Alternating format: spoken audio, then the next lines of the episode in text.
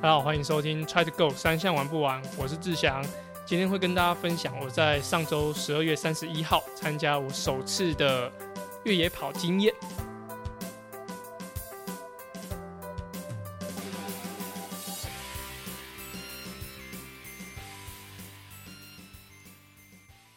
嗨，大家好，我是志祥。在大家听到节目的时候是首次，就是 Try 样的这个主要节目。然后会直接上架到 Try to Go 三项玩不完上面。那这也是我想是一月来说最大的一个改变，因为呃以往就是在我自己的频道，那现在我们就是集中流量。那你可以啊听一下昨天的三十七集 EP 三十七的的内容，最主要就是我的 Try Try 样的节目会直接移到 Try to Go 三项玩不完上面，那就是主要分享我。可能在教学，或者说在训练，或者说在社群媒体上上看到的铁人三项的一些资讯。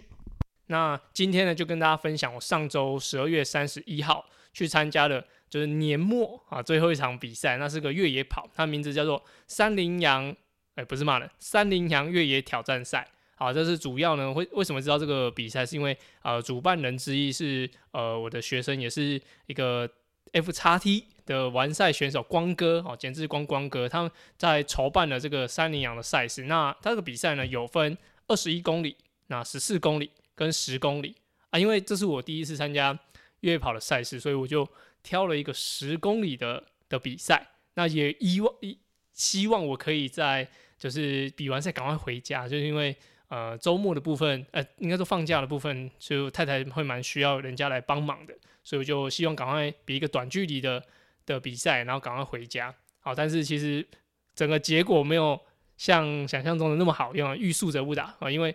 我很幸运的得到了十 K 的第一名啊，那就是呃，因为可能很多人都参加不同的距离，所以在高手的部分就是呃，大家分分开来比，所以我才很幸运，在我首次的纯越野跑赛事里面拿下就是一个第一名这样。那我以前也参加过越野跑的赛事，那其实都都是在综合赛会里面。像我之前有参加过 Discovery 的国际的越野挑战赛啊，它它其实它有攀岩，它有立桨就是 Sub，然后还有呃自行车，然后跟越野跑，还有一个要横渡一个，它算有点像海湾的一个这个游泳的赛段，大概一百五十公尺吧。哦，那那个时候的越野跑是其中一个项目而已。再就是呃 Xterra 的赛事，那就是越野的三项。游泳、骑车、跑步，那那是越野跑也是在其中一项，所以其实我是没有单纯比过越野跑这个比赛。那这个十 K 也是我人生首次参加越野跑的赛事。那这边跟大家分分享一下我的整个参赛的过程。那从其实从热身开始，其实嗯，参加这场比赛不太是一个就是太认真的比赛，就是没有是非常充足的准备，或者说。呃，整个心态上没有特别紧张，所以在热身上其实就是跟，因为我是跟呃陈泰的太爱跑的的跑团一起报名的，所以到了呃比赛会场，他们有个小帐篷，那就是可以放东西啊，那大家一起打屁哈啦，也跟嘉豪啊啊崇义还有呃虎哥他们就一起就打屁哈啦这样子，所以就其实，在整个比赛准备的时候是蛮轻松的，对，甚至啊吃早餐的时间什么都是比较。没有那么的拘谨，不像真的要比一个，就是全运会啊，或是大比赛来说那么的严肃。这样，那就比赛开赛前也是跟大家拍拍拍照、打屁哈拉一下这样子。那热身的部分，反而倒是热身的部分没有特别的加强啊，可能就是跟着呃太太爱跑的的跑团的大家一起去，可能慢跑个呃十分钟左右，然后过一点做一点伸展。那因为我之前有参加越跑的一些经验，我知道刚开始的时候身体其实还没有热开，所以我在。热身的时候有稍微加强了一下我的就是小腿的伸展，好，我知道呃虽然说只是来玩，那心态上也是比较放松，但是呃稍微做一点热身是比较好的，而且在开赛可能前十分钟吧，就听到什么呃前面一开始出去就是二十趴的陡坡啊，会很多阶梯什么的，我就哦那可能小腿稍微按一按，让它可以比较早适应这个登阶的这个状态，因为。我自己的经验就是在陡坡那登阶的时候，其实小腿是非常容易会紧绷的，所以我只有在这个部分做一点点加强。那其实呃身上的装备呢也是非常的像是郊游这样，我就穿了一个长束裤，那 Lululemon 的上衣，还有一个 Evoke 包包哦，水袋包包。其实放眼望去，十 K 的选手，甚至到十四 K 选手，有背水袋包的都很少，都很少。那我就是想说，我就背个水袋包，那里面有运动饮料。啊，加上自己包包里面一些补给品，然后想说应该这样子应该可以轻轻松松的完成比赛，也不会说负担太大。所以其实十 K 十 K 的距离有背包包的人真的不多，那我也是算是那少数的几个。那就是呃这个整个装扮都是看起来是比较啊休闲一点点，啊可能只有越野鞋吧，越野鞋我是穿 Scott 的越野鞋，那荧光色的的这个配色其实是非常亮眼，很多人说哎。Scott 怎么会有出这个鞋子？那其实，在田兵工厂就一直有在销售这这款鞋子，所以，嗯，也让大大家看到哦，这个耳目一新的感觉。好，那在装备上其实就大概是这个方式去进行，所以也也算是你你说这个装扮像是会拿第一名的选手，我也不这么认为。好，但就是呃，当初在准备的时候就觉得，哎，这是一个呃人生第一次挑战纯越野跑的赛事嘛，所以就哎做点准备这样子。那跟大家分享一下这个赛道，其实我也是第一次到这个福源山的这个赛道来比赛，就是基本上是完全没有看过这个路线啊，就是想要现场来开箱这样。那但但是我前一天其实有抓到 GPS 的的一个路线图，那我有试着把它放到手表里面，但是其实我还不是特别会操作，所以以往的比如说我去越野跑的路线图，我都是载到手机里面来看，但是这一场越野跑就想要试试看到手表里面，结果。呃，也没有使用成功，所以对于赛道的部分，我是非常的陌生。但是整个跑下来，我觉得可跑度其实是算蛮高的啦。就除了一开始的上坡以外，但是中段我觉得大概到四到七 K 左右，其实它是一个很好的 trail 的的路线，就是可跑度很高，那也是可以飙速，那上下坡的感觉也是非常棒的。那我觉得也算是呃，我参加这这些越野跑的。活动或者说越野赛事来说，我觉得跑起来算是真的很舒服的。那希望就是明年的，哎，应该说今年，然后二零二二年的年底，他如果还会举办的话，希望也可以带更多人一起去参加。所以这个整个赛道，我觉得节奏感来说，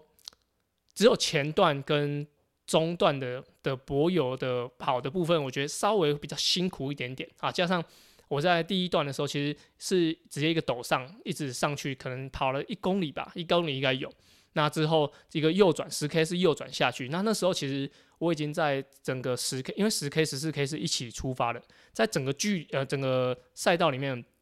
我应该排的大概是 前五到前八名，所以其实我看得到就是最前面的陈泰他们，他们是十四 K 的。那在呃第一个折返，第一个应该说第一个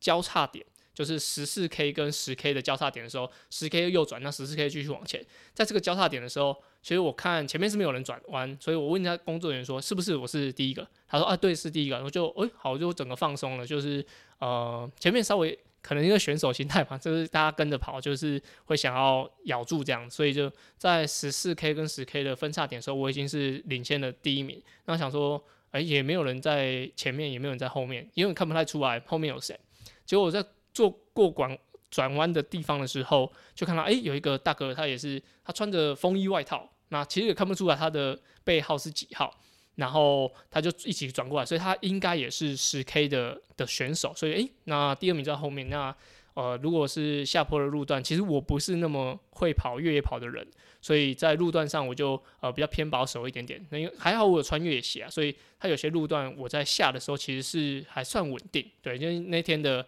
呃，状况大概前三天都没有下雨，所以在路面上其实没有太太湿滑，所以我在穿的 Scott 越野鞋其实都还 OK，可以 handle 得了。那后面的那个大哥他其实是穿呃 Nike 的 Turbo 啊，Nike Turbo 大家如果有穿过的话就知道，其实它就是一个呃纯公路的跑鞋。那它有一点呃，我觉得那个底比较软一点点。那如果你说以止滑性来说，完全不能跟越野跑的相比，所以就在下坡路段其实。我看了他跑鞋，那他在前我的前方在跑的时候，就是他过转弯之后，有时候追追过我。那在跑的时候，其实他也有一点点的，就是因为他的鞋子关系，所以 handle 不了那个路线，所以他有点滑倒这样。那我大概知道哦，呃，穿这个鞋子跟我自己鞋子差距，就是我的抓地力比较好一点，所以下坡路段我是有优势的。那那个时候呢，我就已经有开始有一点竞争的意味开始，可能因为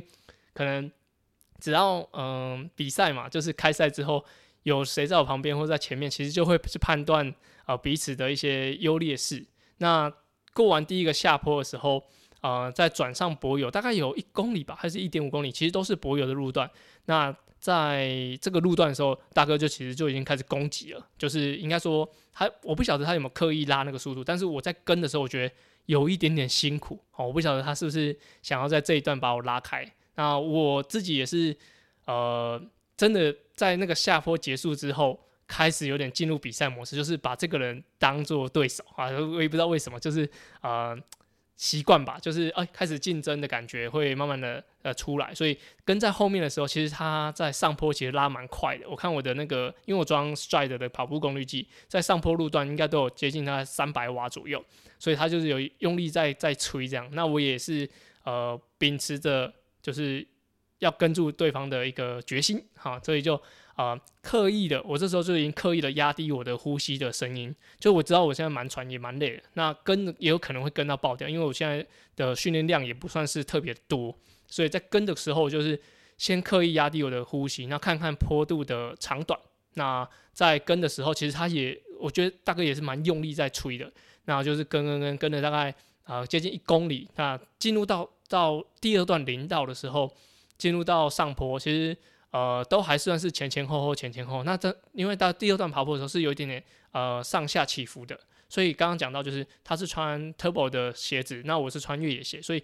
其实，在下坡路段我都有稍微比较有优势。哦，所以在下坡路段，其实我也是用耳朵在听他的这个跟我的距离，或者说他的呼吸的节奏，所以这时候也是在判断彼此的状态。那我那时候其实到第二段爬坡的时候。已经是比较呃回神一点点的，因为刚刚在公路段的时候，其实大哥拉的比较快，那我就是跟着有点辛苦。那到爬坡段的时候，大家也是跑跑走走，跑跑走走，所以我已经慢慢恢复我的身体状况。那到呃出了第二段的林道，中间会有一个补给站。那因为我刚刚讲到我是有背水袋包包的，所以我身上是有运动饮料跟补给品的。所以在水袋呃在水站的时候，其实很多人。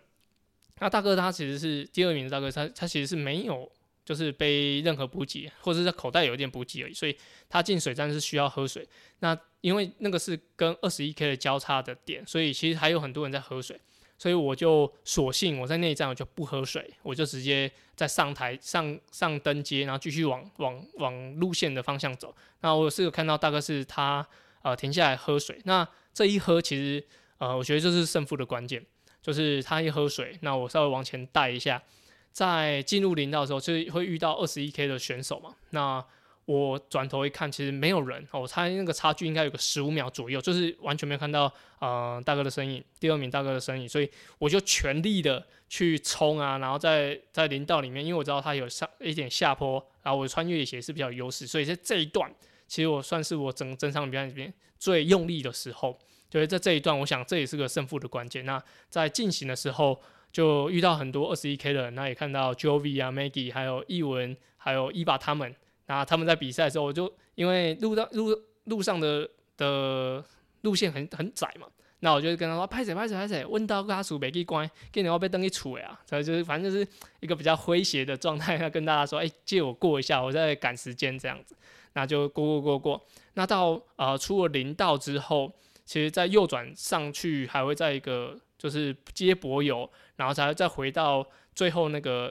呃下坡的路段，所以在柏油的时候，其实我知道大哥就后面大哥他其实在柏油路段应该会有很好的表现，所以我出了林道之后，刚刚讲已经用高速，就是我觉得很用力的方式跑完这个林道之后，上柏油我也是全力在在往前推，对，那我就一直不断往后看，就是呃确认一下彼此的距离，好，所以这时候就是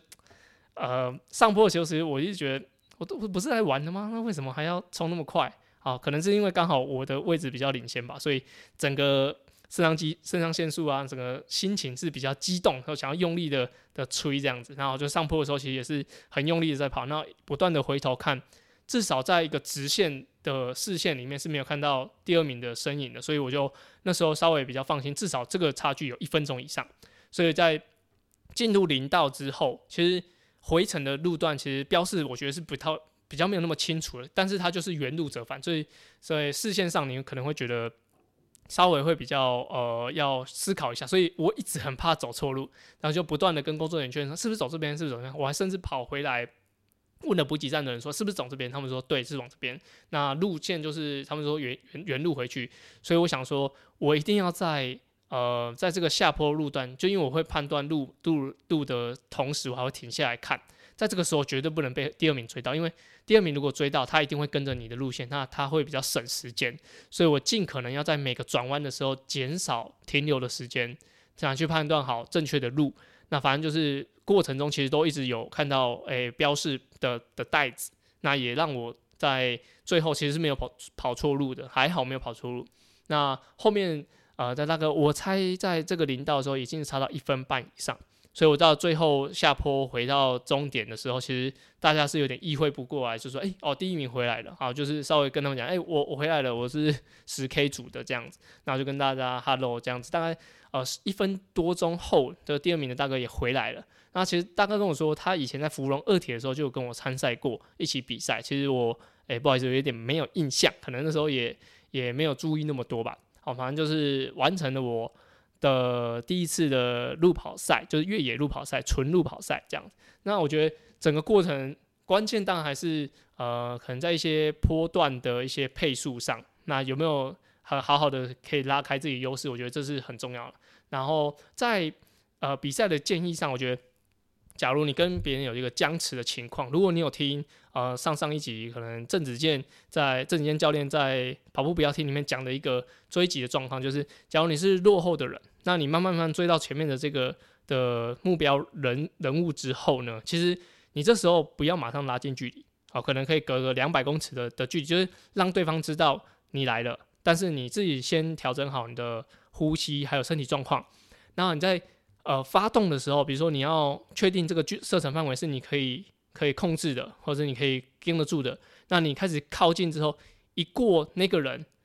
记得就是呼吸要调整，把他不要让他觉得你很累，然后一过那个人的时候，一定要顺势把把速度拉到一个觉得他会绝望的速度，那。这个时候就是必须要拼两个人的，我觉得那个应该就算意志力吧，或者说自己的体体能的的极限，这样就是一过那个人的时候，需要把速度拉很快，然后拉到对方可能会跟得很辛苦，你自己很辛苦的时候，那最最决胜点就是现在这种时候。所以，呃，假如说你真的之后有在比赛中过程中会有需要跟对方拉锯的时候，记得超过对方的时候，就是一鼓作气过去。那这样子的话，就是也也许对赛况会有不一样的转变。那这就是我参加越野赛的一个分享。对，因为对越野赛来说，我也是个菜菜的角色啊，就是我也是很少参加。但是对于比如判断自己的情况啊、上下坡啊，或者说自己的优劣势，还是会有一点优势啦。就是我是会知道一些诶战略的部分，所以就很顺利可以拿下这次的的比赛这样子。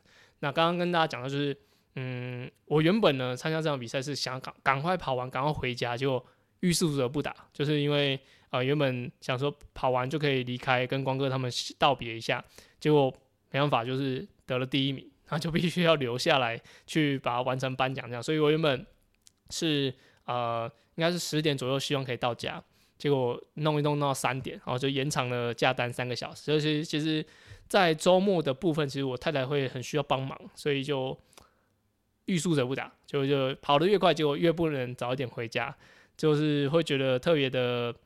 嗯，没有控制好吧？对，因为呃，铁人三项的主主体其实还是就是家庭、工作跟梦想，在很多个前辈的身上都看到这个这个这三个要素的重要性。我想这也是每个人他的中心思想嘛，就是呃，你在家庭里面工作跟自己的梦想是能够好好的平衡的。那我想家庭不用讲，就是怎么样照顾家人啊，怎么样陪伴家人。那工作，我我觉我自己我比较幸运啊，我的工作跟我的梦想其实是比较结合的。就是我是一个田上教练啊，同时也也是田上选手，也喜欢比赛。那这些梦想的话，跟工作会比较结合在一起，所以在家庭跟工作上面，其实就需要更多的衡量。而且我我太太其实是比较急的人，就是她很一个在不管不管是什么行程上。或者说安排上，就希望是在他的控制范围内。那我自己呢，是其实是比较随性一点点，所以就呃个性上其实有点相抵触，就是他可能对于行程的严谨的要求程度，可能到每分每秒，那我自己可能就大方向说啊，今天有做什么就可以了。所以就个性上可能让呃我们两个会有点冲突啊，所以在家庭的家庭跟工作还有梦想上面，其实在这个平衡点上。我孩子一直在在学习，就是我我太太其实她是很重家庭的，就是啊小朋友的什么时间啊，就是我们出游什么都是以小朋友为主，就是小朋友如果太累或者说他需要做点什么调整的话，大部分都是以小朋友为主。那我自己可能就是啊也习惯在外面嘛，那我也不是小朋友主要照顾者，就是我太太才是很主要的照顾者。那我自己就是呃可能啊这边呃朋友想约一下，或者说工作上。啊，哪边哪边时间会延长什么，就会会比较，啊，我们两个是有点相反的。那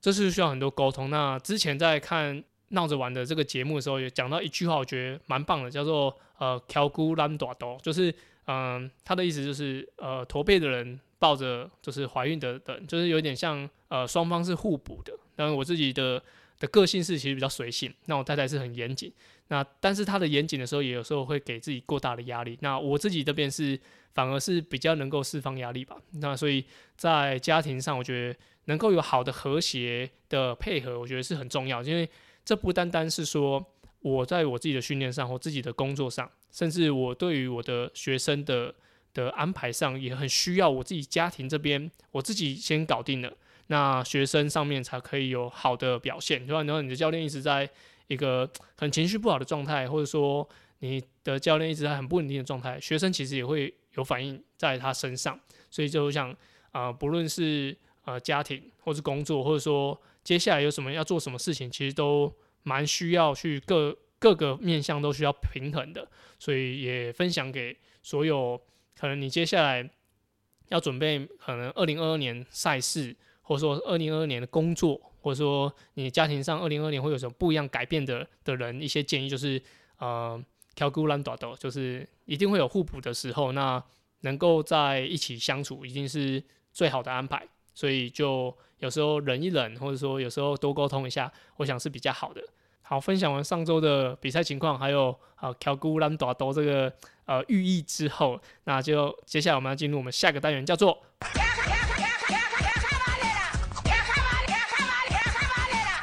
卡卡班的啦，卡卡班呢？今天要跟大家讲，就是呃，基础期能做的事情啊。因为在十二月底之后，可能蛮多铁人已经进行休赛季结束了。那在一月其实就是一个基础期。那基础期能够做什么呢？蛮多人都知道，就是要轻有轻度强哎轻强度的有氧。那轻强度的游泳，其实呃每个人的定义都不太一样。有人就说，呃，这两三个礼拜其实就是不要做任何强度。那训练量要慢慢拉拉起来，那不要有任何的呃比较心跳可能超过 zone 三的一个强度在。但我自己呢，觉得就是培养你这个 zone 慢 zone two，就是比较轻松 easy 的的强度是很重要的。那你的整个训练量来说，我觉得可以慢慢慢累积。就是比如说你以前可能最多十个小时，那我觉得这三两三周基础期的时候是可以，可能刚好可以在你。最大量的百分之百到百分之一百二十的一个训练量，就是稍可能稍稍微超过一点点，就是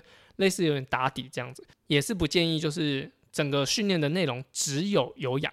的，还是是需要要有一些强度刺激的。像本来我帮我帮登山车的选手安排的时候，其实他们在进行的时候，比如说有氧两个小时里面，还是会穿插几个可能有三十秒的短加速，就是还是会有。你可以做课表的时候，对以往可能大家对于基础期的的安排就是你就是全部都有氧，那可能最后做一点点短加速，那就是做收尾这样。所以，但是我的建议是，你可能一样做有氧，但是你可能习惯礼拜一做速度的训练，那礼拜二做一些阈值的训练，礼拜三做一些 VO2 的的训练，我觉得都还是可以融入在你的呃整个有氧的训练里面。就是比如说礼拜一一样，在两个小时有氧的骑车里面。还是加了可能六次的三十秒的短加速，